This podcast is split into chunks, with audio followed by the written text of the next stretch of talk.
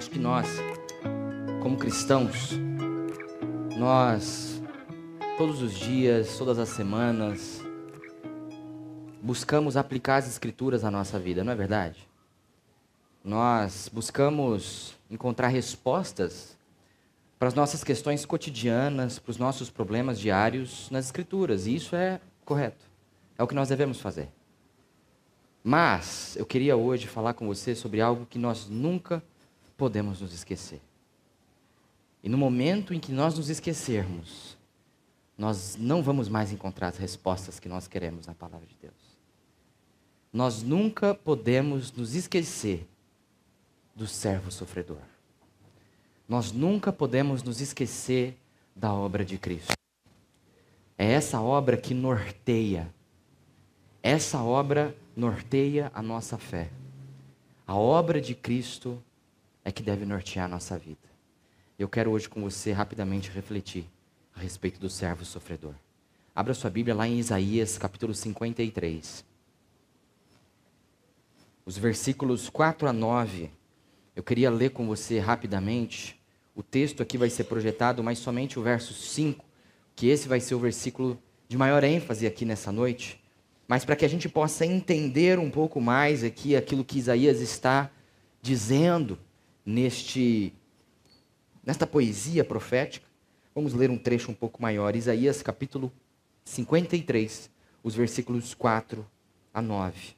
Eu vou ler aqui na nova Almeida atualizada, diz assim a palavra de Deus: Certamente ele tomou sobre si as nossas enfermidades e as nossas dores levou sobre si. E nós o considerávamos como aflito, ferido de Deus e oprimido. Mas ele foi traspassado por causa das nossas transgressões e esmagado por causa das nossas iniquidades. O castigo que nos traz a paz estava sobre ele, e pelas suas feridas fomos sarados. Todos nós andávamos desgarrados como ovelhas, cada um se desviava pelo seu próprio caminho, mas o Senhor fez cair sobre ele a iniquidade de todos nós. Ele foi oprimido e humilhado, mas não abriu a boca. Como cordeiro levado ao matadouro e como ovelha muda diante de seus tosqueadores, ele não abriu a boca. Pela opressão e pelo juízo ele foi levado, e de sua linhagem, quem se importou com ela? Porque ele foi cortado da terra dos viventes, foi ferido por causa da transgressão do meu povo. Designaram-lhe a sepultura com os ímpios, mas com o rico esteve na sua morte. Embora não tivesse feito injustiça e nenhum engano fosse encontrado em sua boca. Amém?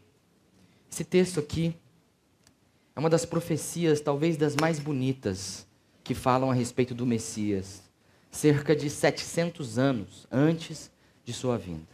Eu acho muito interessante alguns aspectos tão detalhados sobre o que foi a vida de Jesus. Quando nós hoje olhamos para o que Isaías profetizou lá atrás, porque ele disse da parte de Deus lá atrás, olhando à luz do que aconteceu nos evangelhos, nós podemos ver com muita clareza o cumprimento de toda a profecia messiânica na vida de Cristo. Né? Cristo foi considerado por aqueles que o condenaram como um blasfemo, como alguém que estava sendo punido por Deus, por causa das blasfêmias que dizia. Né? Eles achavam que estavam fazendo justiça, isso tudo foi predito aqui por Isaías. Né? Isaías também prediz que ah, nós, como pecadores, e as pessoas daquela época, como pecadoras, estavam em Cristo tendo seus pecados levados. Né? Em Jesus esses pecados foram carregados. E traz com muita clareza os detalhes do sofrimento de Jesus. Quando fala que Jesus foi traspassado, que ele foi afligido, mas não abriu sua boca. Quando fala que foi lhe dado um túmulo entre os ímpios e com os ricos esteve em sua morte. Né? Com muita clareza nós vemos Cristo como cumprimento dessa profecia aqui. Essa profecia ela traz para nós, principalmente no versículo 5, eu acho que uma mensagem muito simples e clara sobre o que é o evangelho. Uma mensagem simples sobre a vida cristã. E eu queria olhar para essa mensagem com você hoje.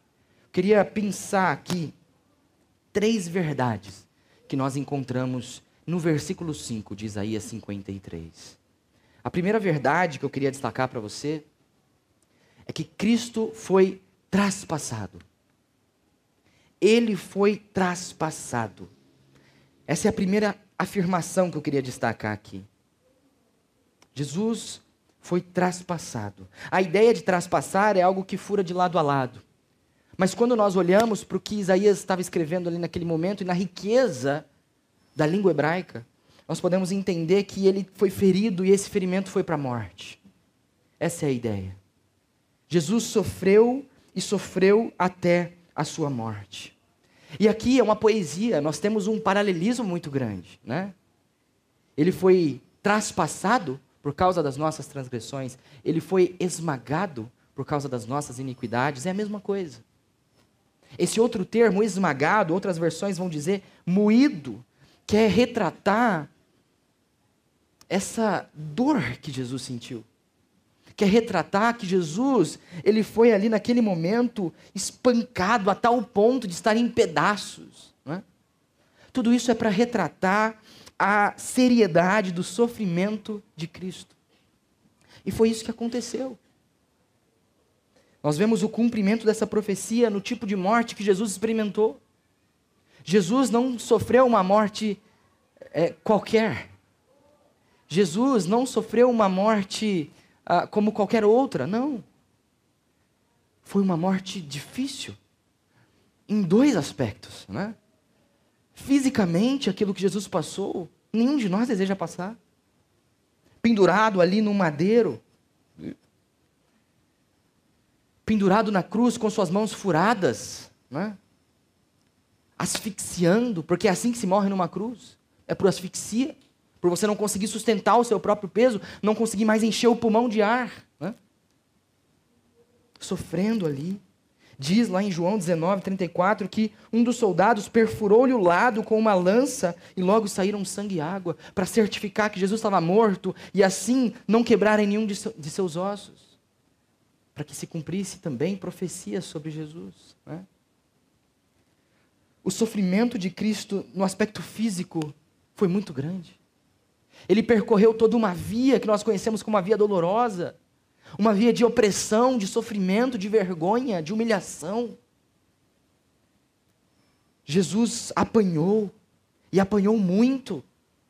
Ele sofreu, mas não foi isso o pior que ele sentiu naquele momento. A dor física de Cristo não se compara à dor que ele sentia em seu coração. Jesus também teve não somente os seus ferimentos físicos, mas ele também foi feito maldito diante de Deus. Paulo fala para nós isso lá em Gálatas 3, ao citar Deuteronômio que na, lá na lei, em Deuteronômio 21, diz que qualquer um que for pendurado no madeiro está sob maldição de Deus.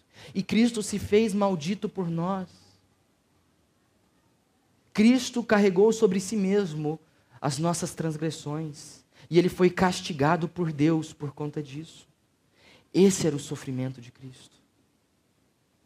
O sofrimento dele era tanto que ele clama ao Pai antes mesmo de ser crucificado, antes mesmo de ser capturado, ele clama ao Pai. Ele diz, está escrito lá em Marcos, no capítulo 14, 36, Aba, Pai, tudo te é possível, passa de mim esse cálice. Ele não quer tomar o cálice da ira de Deus, mas ele sabe, porém não seja o que eu quero, e sim o que tu queres. Olha o tamanho do sofrimento de Cristo. Não somente a dor sentida fisicamente, mas o peso de ser castigado pelo próprio Pai, a quem ama. Vamos lembrar que o amor de Deus pelo seu Filho, o amor que existe na Trindade, é um amor perfeito. É um amor perfeito de Deus. E Cristo está sendo castigado pelo seu próprio Pai, por causa dos nossos pecados.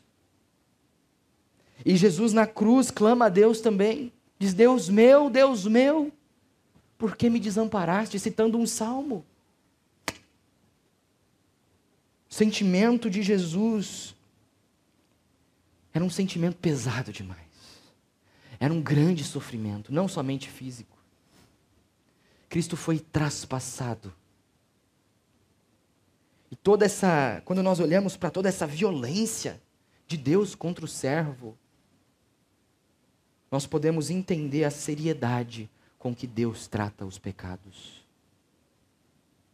Para Deus, pecado não é brincadeira. Nós precisamos, na nossa mente, entender essa complexidade divina de um Deus amoroso, mas que é um Deus justo, é um Deus severo. E pecado se trata com morte. Sem derramamento de sangue não existe perdão dos pecados. E é por isso que Cristo sofreu. E o seu sofrimento é enaltecido pelo fato de que ele é o único que não merecia aquilo. Em toda a história da humanidade nunca houve uma outra pessoa, nunca houve mais ninguém tão perfeito como Jesus. Não houve mais ninguém que cumpriu a lei de Deus como Jesus cumpriu. Ele era o único que não merecia morte. E foi o único que bebeu o cálice da ira divina. É nisso, é esse peso, é essa bagagem que nós devemos ter em mente quando nós pensamos que Cristo foi traspassado, que Cristo foi esmagado, que ele foi ferido. Uma outra verdade que eu queria que nós pensássemos é que foi por causa das nossas transgressões todo esse sofrimento de Jesus é por causa da minha e da sua transgressão.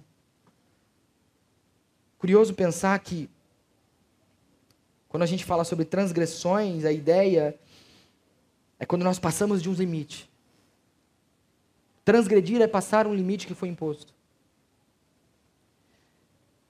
E a vida de Cristo foi transgredida. O corpo de Cristo foi transgredido. Porque nós transgredimos a lei divina. Cristo foi traspassado por causa das nossas transgressões. Porque nós desobedecemos a Deus. Exatamente isso que nós fizemos e continuamos fazendo. Desde Gênesis 3, quando um limite imposto por Deus foi ultrapassado, nós nos rebelamos contra Deus. Deus coloca para nós limites e nós ultrapassamos esses limites. Deus nos mostra a sua vontade e nós nos vemos numa posição onde não conseguimos mais seguir essa vontade. Por causa do pecado que habita em nós. É por causa das nossas transgressões que nós perdemos nossa posição diante de Deus. Uma posição onde nós éramos seres relacionais com Ele, podíamos nos relacionar com o Pai. Estávamos próximos do Pai. Mas por causa dos nossos pecados, nós nos distanciamos dele. Porque Deus não se aproxima do pecado.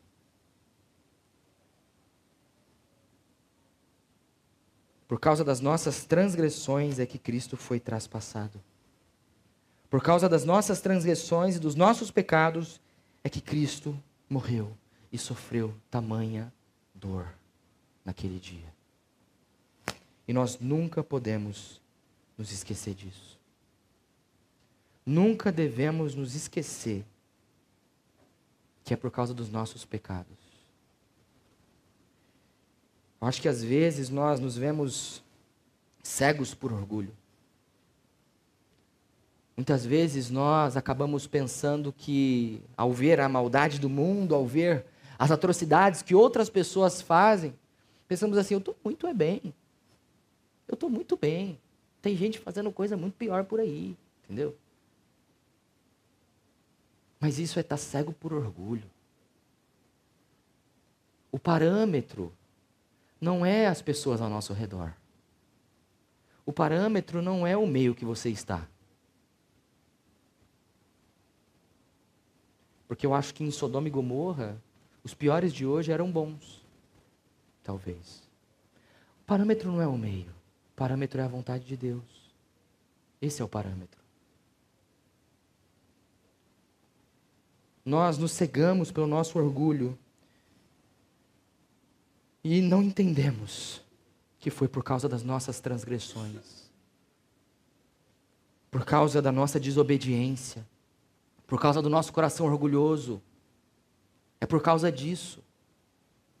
Nós temos que olhar para os nossos pecados e principalmente olhar para a rebeldia do nosso coração que sempre deseja transgredir os limites de Deus e nos humilhar É isso que nós precisamos.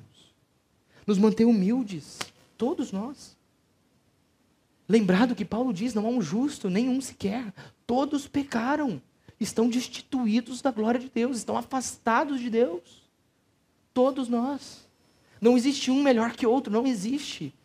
O pior criminoso que existe é tão mal diante de Deus como eu, como qualquer um de nós. E isso deve nos manter humildes.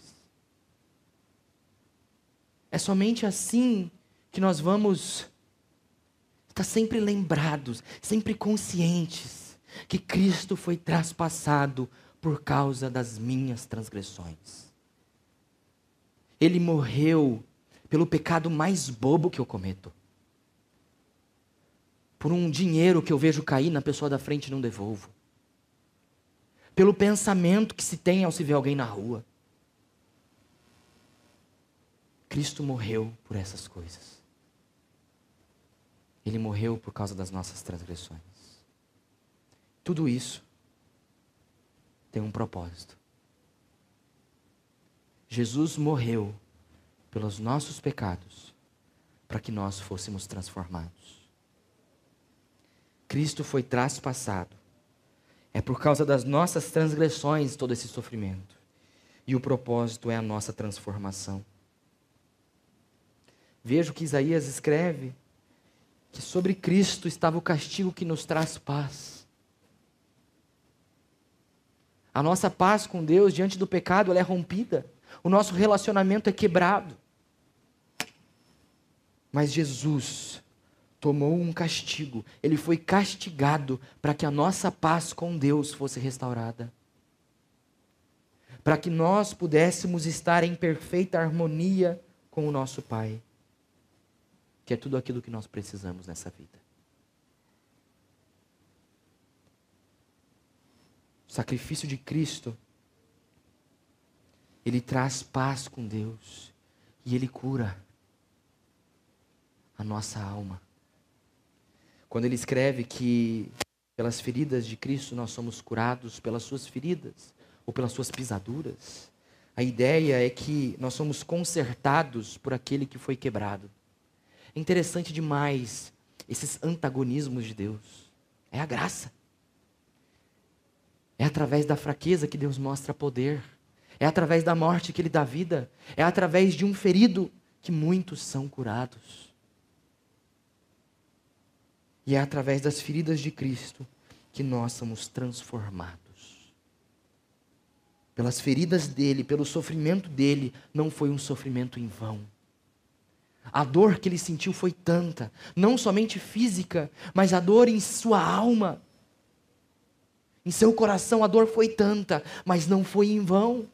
E essa mensagem faz com que a gente fique pesado, né? mas ela tem o final mais feliz da história. Mesmo que Cristo morreu, tremenda dor, que quando nós paramos para pensar ou vemos a, a, a, interpretações desse sofrimento de Cristo, nós choramos, nós nos, ficamos abatidos, ficamos com o coração pesado, o semblante pesado. Nós temos que pensar, tá, ele morreu, ele sofreu, isso é muito ruim. É por causa dos meus pecados e coisa tão besta, isso também é muito ruim. Mas é para que nós fôssemos transformados. E isso é muito bom. Cristo morreu para ser esperança às nações, para ser a esperança das nossas vidas.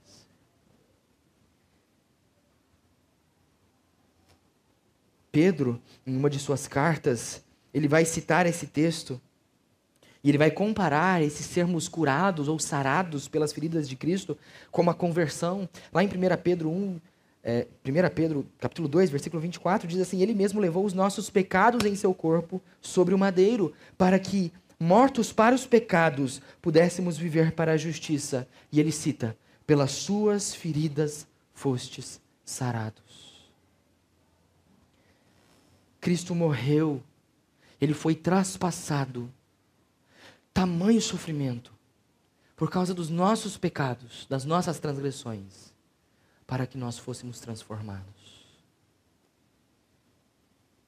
Essa é a mensagem do Evangelho. É por isso que nós oferecemos a nossa vida a Cristo. É por isso que nós vivemos para Cristo.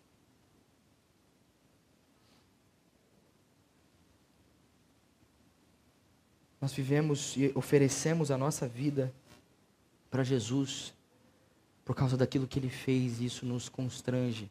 Quero, lembrei aqui, eu quero citar para você aquilo que está em 2 Coríntios, no capítulo 5, versículo 14. Quando Paulo escreve: Pois o amor de Cristo nos domina, porque reconhecemos isto. Um morreu por todos, logo todos morreram. Paulo aqui ele está dizendo que o amor de Cristo nos constrange, algumas versões vão usar esse termo. É quando nós olhamos para a obra de Cristo, para o tamanho sofrimento dele, por seres tão pecadores, nós ficamos constrangidos, sem saída, a não ser viver uma vida transformada por Ele. Quando nós vivemos conscientes disso, quando todos os dias em nosso coração nós estamos conscientes que Jesus sofreu por mim, a nossa vida não pode ficar a mesma, entende? A nossa vida não pode permanecer a mesma. É assim que o amor de Cristo nos domina. Cristo me ama tanto, ele sofreu tanto por mim, ele sofreu tanto por causa da minha desobediência boba, porque eu não consigo me conter. Jesus sofreu tanto porque eu não consigo controlar minhas vontades, porque eu não consigo obedecer uma simples regra de não comer um fruto. Ele me ama tanto que ele sofreu pior dos sofrimentos. Ele tomou o cálice da ira de Deus que ninguém mais tomou e ninguém mais consegue tomar. Só por minha causa. Eu não posso mais viver para mim mesmo. Eu não posso mais. Eu preciso viver para Cristo. Quero que você saia daqui nessa noite com uma frase decorada. Que essa frase possa fazer parte da sua semana, da sua vida. Cristo foi traspassado por causa das nossas transgressões, para que fôssemos transformados. Cristo sofreu pelos nossos pecados, para que eu e você vivêssemos uma vida diferente. Amém?